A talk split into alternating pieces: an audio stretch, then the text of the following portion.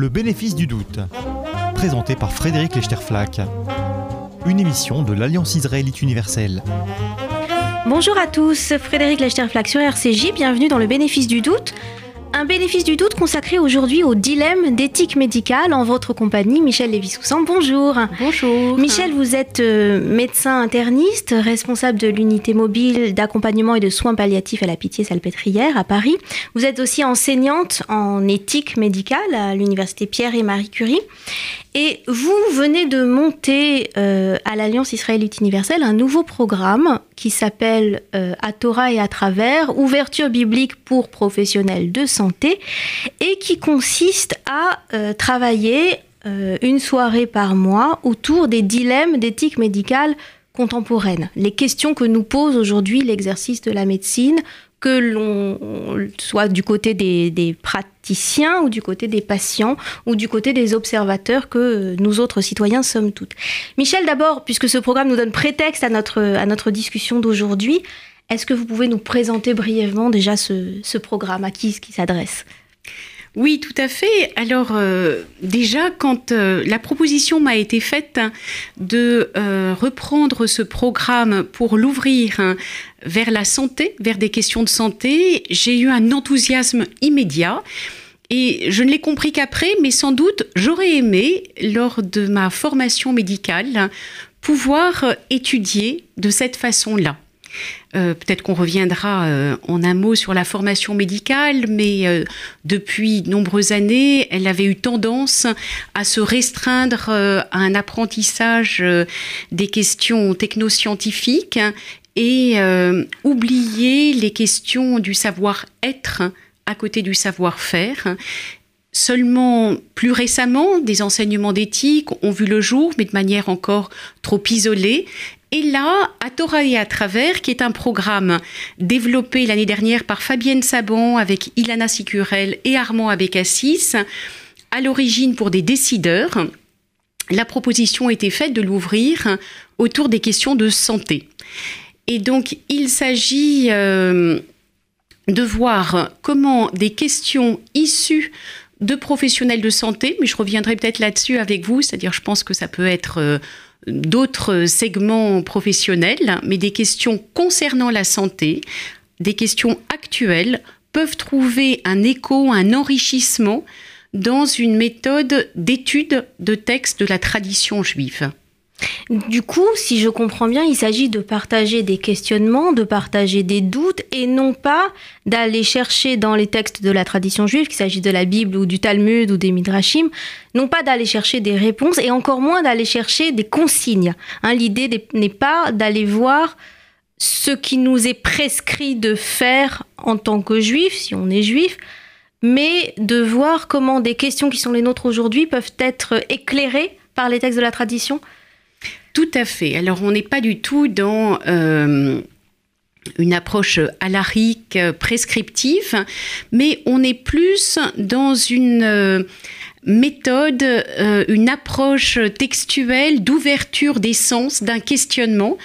Et on sait que beaucoup de textes de la tradition juive et surtout talmudique sont une véritable encyclopédie des traditions juives au centre desquelles se trouvent des histoires euh, humaines euh, sur des comportements humains très concrets en situation D'où naît un questionnement avec l'enrichissement par euh, les midrashim.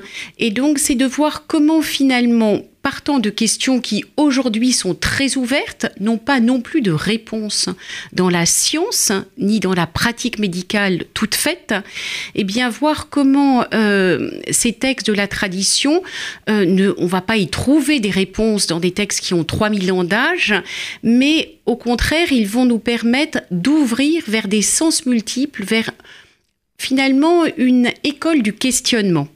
Oui, surtout que les, textes de la tradition juive, euh, forcément, de par le décalage temporel, ne sont pas au courant des questions très concrètes euh, cruciales qui sont les nôtres aujourd'hui. La euh, euh, gestation pour autrui, mhm.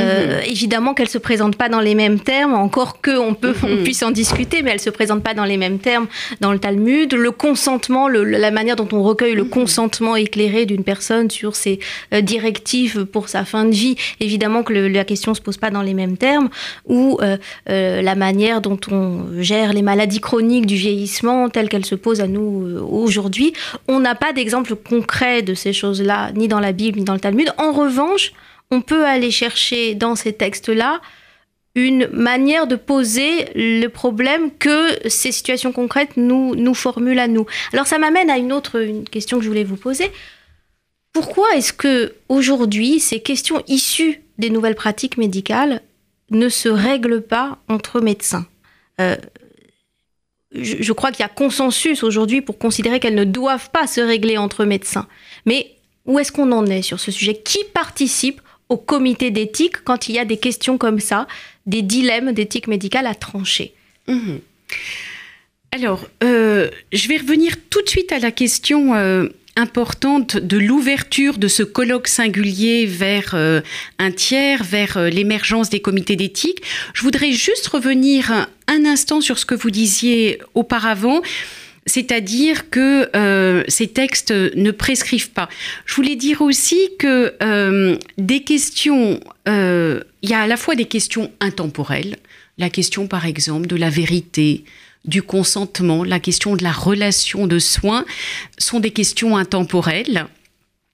Et d'ailleurs, euh, une des premières séances que nous avons eues dans À Torah et à travers, c'était sur un très beau passage euh, du prophète Élie. Euh, Kol des Daka, je crois, c'est la voix d'un fin silence. Et donc, c'est après toutes sortes de manifestations euh, de Dieu très bruyantes, on est dans le silence. Et donc, c'était une façon particulière d'inaugurer ce programme sur une question euh, de tout temps, celle de la relation de soins et celle de la vérité, par le silence. Donc je voulais juste là vous montrer, excusez-moi, j'ai fait euh, un pas en arrière, montrer d'une part que parfois ces textes aussi nous inspirent par euh, une vérité sans âge hein, euh, pour nous aider à nous questionner sur le silence, par exemple, dans euh, la relation, mais aussi, c'est-à-dire un petit retrait de l'être pour avoir une forme de disponibilité dans l'écoute. Mais aussi vous dire que les développements formidables scientifiques, les bouleversements, le transhumanisme, pour ne parler que de lui, nous permettent aussi une lecture renouvelée des textes de la tradition juive. Donc ça va dans les deux sens. D'une part, euh, ces textes nous permettent de questionner euh, des, aspects euh, intemporels de la relation, de l'attitude humaine, et d'autre part, les bouleversements de la science nous permettent d'enrichir la lecture de ces textes. Alors maintenant, pour revenir à votre question importante, quand on a créé l'enseignement d'éthique à euh, Pierre et Marie Curie, c'était à l'occasion d'une réforme universitaire euh, exactement en 95, introduisant un petit volume horaire de sciences humaines. c'était une révolution, hein, parce que à cette époque, pas de droit de citer pour oui, C'était le tout maths et tout biochimie à l'époque. Et à ce moment-là, on avait, on était, on a eu de la chance qu'on nous confie cet enseignement. Euh, et on avait pour travailler le rapport du Conseil d'État de Noël Lenoir. On était vraiment à. Euh, c'était au moment de la promulgation des premières lois de bioéthique.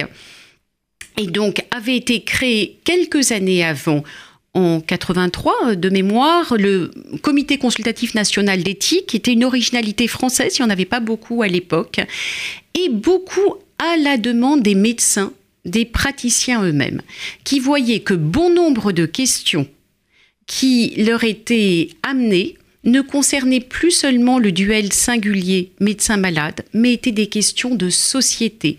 Engager la société dans sa pluralité et engager la société dans un vrai projet humain. Euh, que ce soit les questions... Euh, filiatives, les questions euh, de, statut du corps humain. C'est à ce moment-là d'ailleurs que le corps humain a fait son apparition dans le Code civil. Hein, et sa non-marchandisation. Et sa non-marchandisation, l'indisponibilité du corps humain, euh, d'ailleurs qui à cette époque euh, et on en est toujours là, fait que euh, la grossesse pour autrui n'est pas possible.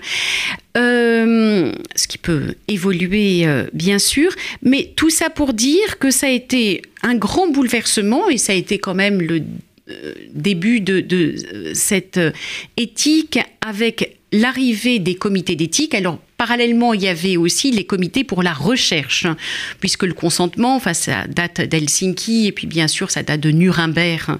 D'abord, hein, c'est l'émergence de l'éthique clinique après euh, qu'on ait vraiment acté les atrocités perpétrées au nom de la science par les nazis. Oui, donc l'interdiction des expériences sur des cobayes humains. Voilà. Voilà.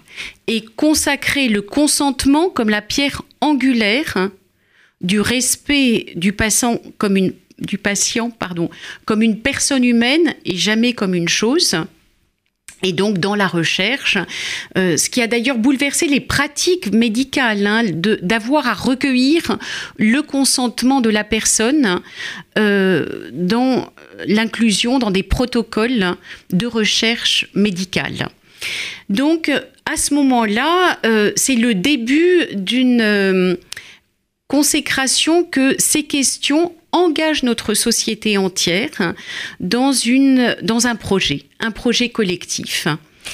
Et c'est aussi l'idée que les principes à partir desquels on peut prendre nos décisions collectives ne vont pas de soi. On n'a pas forcément un corpus commun de valeurs, de principes, d'éthique sur lesquels on est d'emblée d'accord et qu'il s'agirait d'appliquer à nos réalités. Ça veut dire quoi? Ça veut dire que ces principes d'éthique qui vont nourrir notre réflexion, ils peuvent venir de toutes parts? Tout à fait, tout à fait. Alors, euh, c'est toujours le cas aujourd'hui, c'est-à-dire même une fois que la loi, et les lois depuis, on est dans une tradition rousseauiste, souvent dans une inflation législative, donc des lois aujourd'hui euh, consacrant les droits du malade, on en a beaucoup. Mais pour autant, la loi n'épuise pas le questionnement éthique. La mise en œuvre après de la loi continue à questionner l'éthique. Et ce que vous dites là, c'est-à-dire le fait qu'on n'ait pas de critères objectifs pour dire que l'option A est supérieure ou pas à l'option B, c'est le cas. Alors, ce qui fait aujourd'hui aussi toute la richesse et la complexité, c'est qu'on est dans une société plurielle et que euh, donc beaucoup de systèmes de valeurs différents et bien sûr parfois contradictoire. Et l'autre chose, c'est qu'on est dans une tension perpétuelle qui est aussi au cœur de l'éthique entre l'individu et le collectif. C'est-à-dire que la promotion des droits du malade va dans le sens quand même d'une promotion de l'individu aussi, du respect de ses valeurs et de ses priorités, et à la fois on cherche à bâtir une cohésion sociale et d'avoir des valeurs communes et partagées. Oui, c'est en ce sens aussi que les, décisions d'éthique médicale doivent être en phase avec les valeurs de la République. Et de ce point de vue-là, ce, que je trouve intéressant aussi dans la démarche de, ce nouveau programme de, de réflexion collective que l'Alliance a mis en place cette année, c'est cette idée que la religion non pas dans sa dimension prescriptive, mais dans sa dimension, euh, disons, de fécondité euh, réflexive, la religion peut être non pas seulement, comme on le croit toujours aujourd'hui dans le débat public, une force d'obstruction, mm. un obstacle à la laïcité à l'hôpital, par exemple, une, une force d'empêchement de, euh, du point de vue des pratiques médicales, mais aussi une, une contribution à la réflexion collective. Est-ce que l'éthique juive peut avoir sa place à la table des comités d'éthique? Je le pense sincèrement. Euh, malheureusement, aujourd'hui, on est quand même euh, dans une, euh, une ère où le fondamentalisme religieux se porte terriblement bien. Et puis, on est aussi dans une tradition en France où le poids d'une certaine laïcité tient le religieux à l'écart comme une menace à l'avènement de la science. Mais je pense qu'il y a vraiment de la place pour une inspiration religieuse dans un judaïsme progressiste qui ne se sent pas menacé aussi par le développement de la science, par la pluralité des valeurs, et qui a cette confiance aussi dans cet héritage qui est le nôtre, pour que ça soit source d'un enrichissement. Et l'un des, domaines de questionnement euh, qui nourrit évidemment le plus de dilemmes d'éthique médicale porte sur le, terrain de la fin de vie. Alors Michel, vous, êtes, j'allais dire spécialiste de la fin de vie, c'est évidemment une expression impropre, mais en tout cas vous avez l'habitude dans votre pratique quotidienne de médecin hospitalier d'affronter les questions que la fin de vie pose.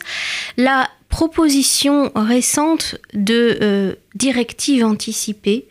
Est-ce qu'elle vous semble aller dans le bon sens? Quelles questions elle vous semble soulever aujourd'hui? Est-ce que chaque citoyen doit réfléchir à l'avance à ces directives anticipées sur la, manière dont il envisage sa fin de vie, ce qu'il souhaite éviter à tout prix et donc demander à ses proches de lui éviter à tout prix au cas où les choses évoluent mal? Mhm. Moi, je crois que c'est une proposition citoyenne qui est tout à fait importante aujourd'hui. Alors après, tout dépend de la forme qu'on va lui donner. Juste vous rappeler que cette proposition n'est pas nouvelle. Dans la première loi, dite loi Leonetti euh, de 2005, elle est déjà présente, mais à l'époque, elle n'a pas un poids contraignant. On doit prendre en compte les directives anticipées lorsqu'elles existent. Et là, en 2016, donc on a une nouvelle loi qui a quelques mois euh, et très prochainement le ministère euh, va débuter une grande campagne d'information vers le public sur la possibilité de rédiger des directives anticipées. Et je pense que c'est une euh, il faut le prendre comme un une porte d'entrée, un cadre, une chance de dans la solidarité aussi. C'est-à-dire que cette question de la vulnérabilité, qui nous occupe tous euh, directement, indirectement, ou que l'on voudrait tenir plus à distance, eh bien, c'est aussi une façon de la travailler ensemble à travers ces directives anticipées, mais pas de manière euh, technique en, disant euh, je veux ci, je veux pas ça, je veux une ventilation assistée comme ci, je veux pas de dialyse comme ça, mais comme une euh, possibilité aussi de s'interroger ensemble, alors en famille, avec son médecin, dans la cité, au lycée, sur une projection possible. Alors on le fait aussi à travers le don d'organes, c'est pas tout à fait bien sûr la même problématique parce que là c'est de notre vivant. L'autre question qui interroge aussi la solidarité concerne l'après. Euh, mais je pense que c'est une chance à saisir.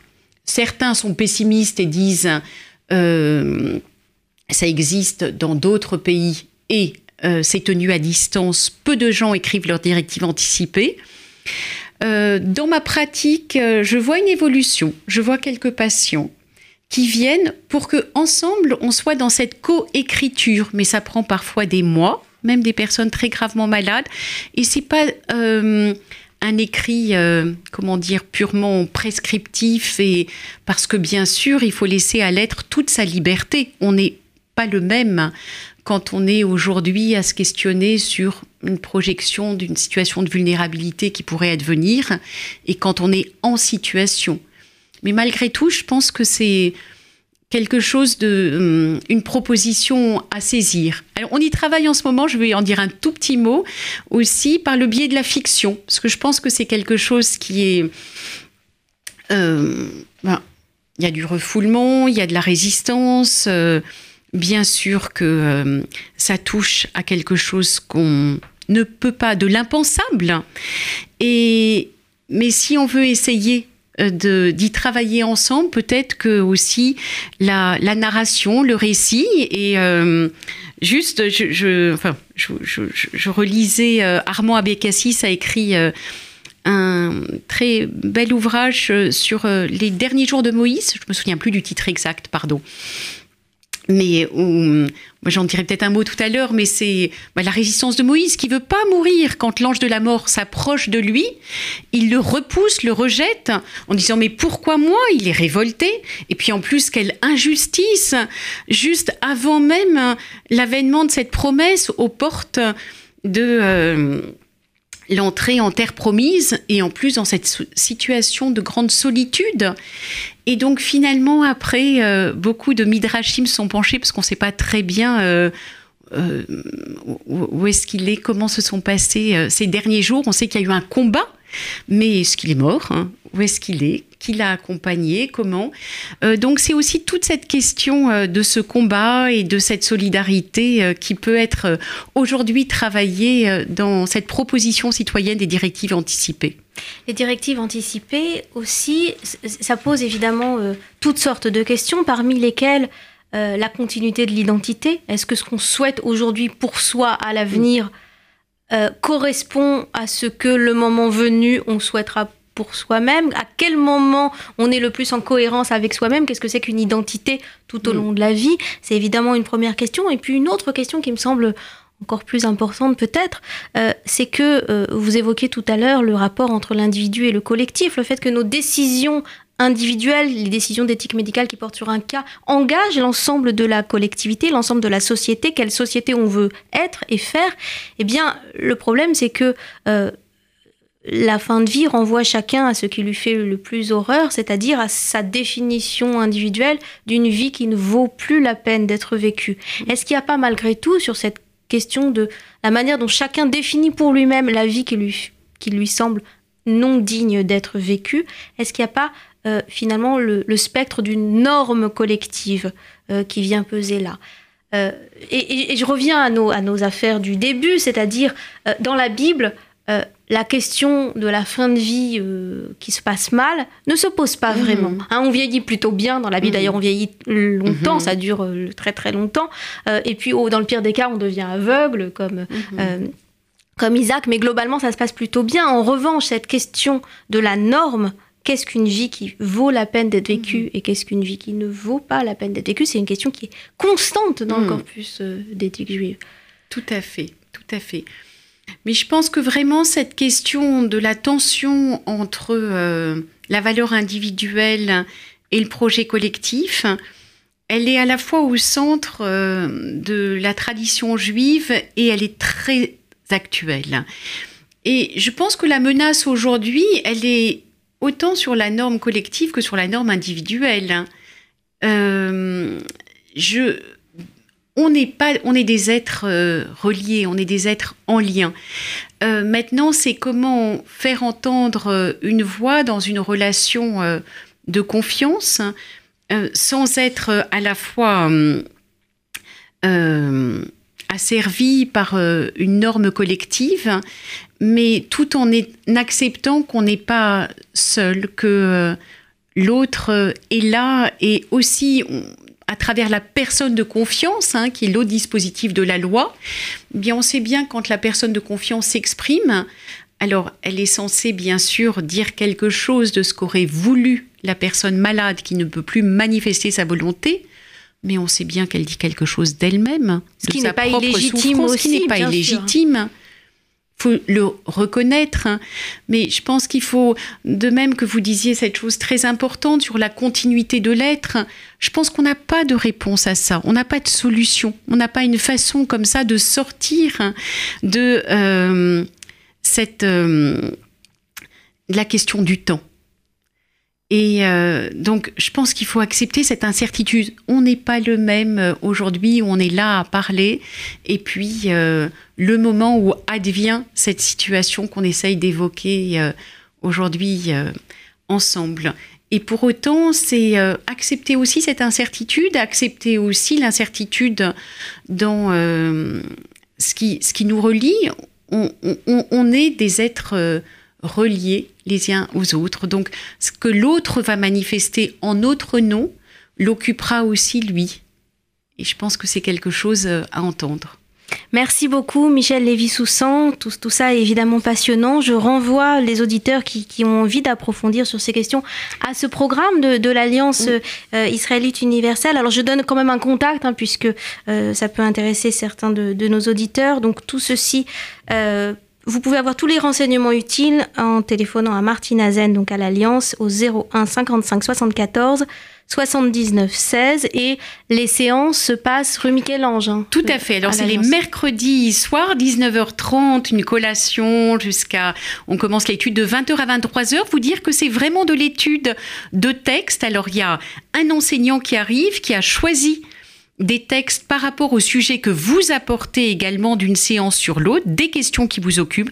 Je rappelle aussi que ce n'est pas seulement ouvert à des professionnels de santé, mais à toute personne qui s'intéresse à ces questions euh, d'éthique en santé. Et puis au-delà, bien sûr, euh, des personnes issues de la tradition juive. Hein, je pense que bien sûr nos textes et cette étude concernent bien au-delà.